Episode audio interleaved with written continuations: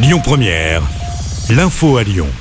Bonjour Christophe, bonjour à tous. À la une, 50 plus pour Emmanuel Macron. Il a été réélu président de la République avec plus de 58,54% des voix face à Marine Le Pen qui obtient 41,46%. À Lyon, les militants d'Emmanuel Macron se sont rassemblés hier soir dans un bar du 3e arrondissement. Ils étaient très soulagés à l'annonce du résultat.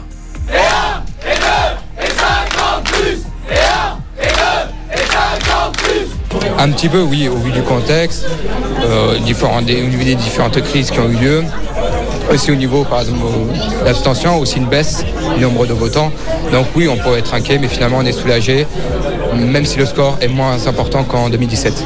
J'ai une joie immense parce qu'on s'est quand même mobilisé euh, pour notre président, notre candidat, et, euh, et de voir que tous ces efforts qu'on a fait, euh, toute cette mobilisation qu'on a fait, que ça soit pour certaines fois de nuit et, de jour, toutes les semaines, on faisait plein d'actions en même temps, de voir que c'est payant.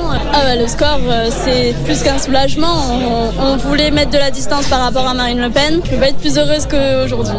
Et un scrutin également marqué par l'abstention. Elle est estimée à plus de 28%. Jamais une abstention aussi forte n'avait été enregistrée lors d'un second tour d'une présidentielle, à l'exception du record de 1969. À Lyon, des tensions hier soir à l'issue du résultat. 200 à 300 membres de l'ultra-gauche se sont rassemblés place Colbert. La mairie du 4e arrondissement a notamment été visée par des tirs de mortier. Il y a également eu des affrontements avec des policiers. Dans le reste de l'actualité, l'adolescent d'Amplepuis qui avait disparu depuis vendredi a été retrouvé sain et sauf à Givors. Un appel à témoins avait été lancé pour tenter de le retrouver.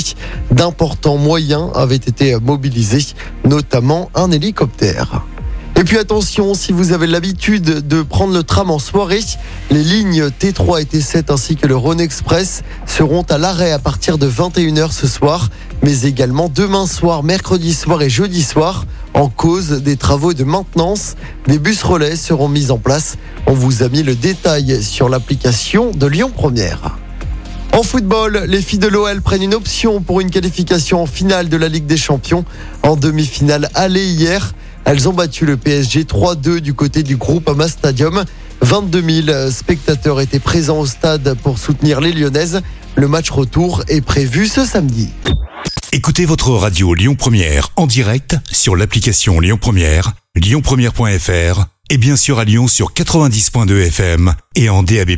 Lyon Première